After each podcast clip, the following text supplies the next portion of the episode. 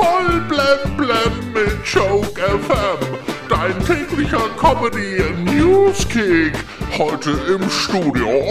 Hola, amigos, mit Bibi.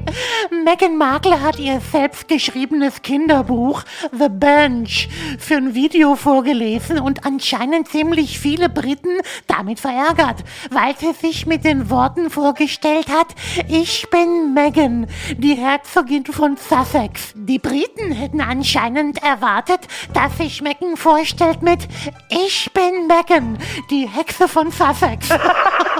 Aktuelle Umfragen zeigen, dass die Deutschen trotz Corona wieder Lust auf Verreisen haben. Und da gibt es viele Möglichkeiten. Wer nicht geimpft ist, der kann zum Beispiel mit dem Fahrrad nach Mallorca.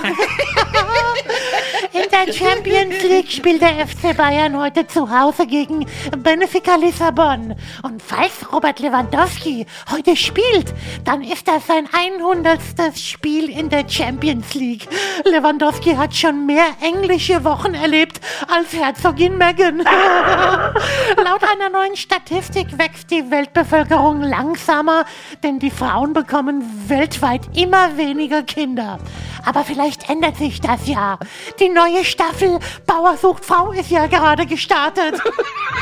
Die Queen hat in ihrem grünen Jaguar eine Rundfahrt über das Gelände von Schloss Windsor gemacht. Ja, das war dann wohl der Spaziergang, wenn die Ärzte Ruhe verordnet haben. Heute vor 125 Jahren, ja, brachte in London die General Accident Corporation die erste Kraftfahrzeugversicherung auf den Markt. Kein Wunder, dass die Kfz-Versicherung aus England stammt. Da ist das Autofahren ja auch sehr gefährlich, weil alle auf der falschen Seite fahren. Thomas Gottschalk wird im Dezember wieder in die Supertalent-Jury sitzen. Vorausgesetzt, dass er die Wetten das Sendung bis dahin zu Ende moderiert hat.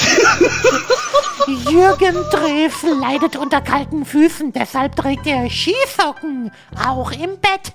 Denn in dieser Jahreszeit ist es im Kornfeld schweinekalt.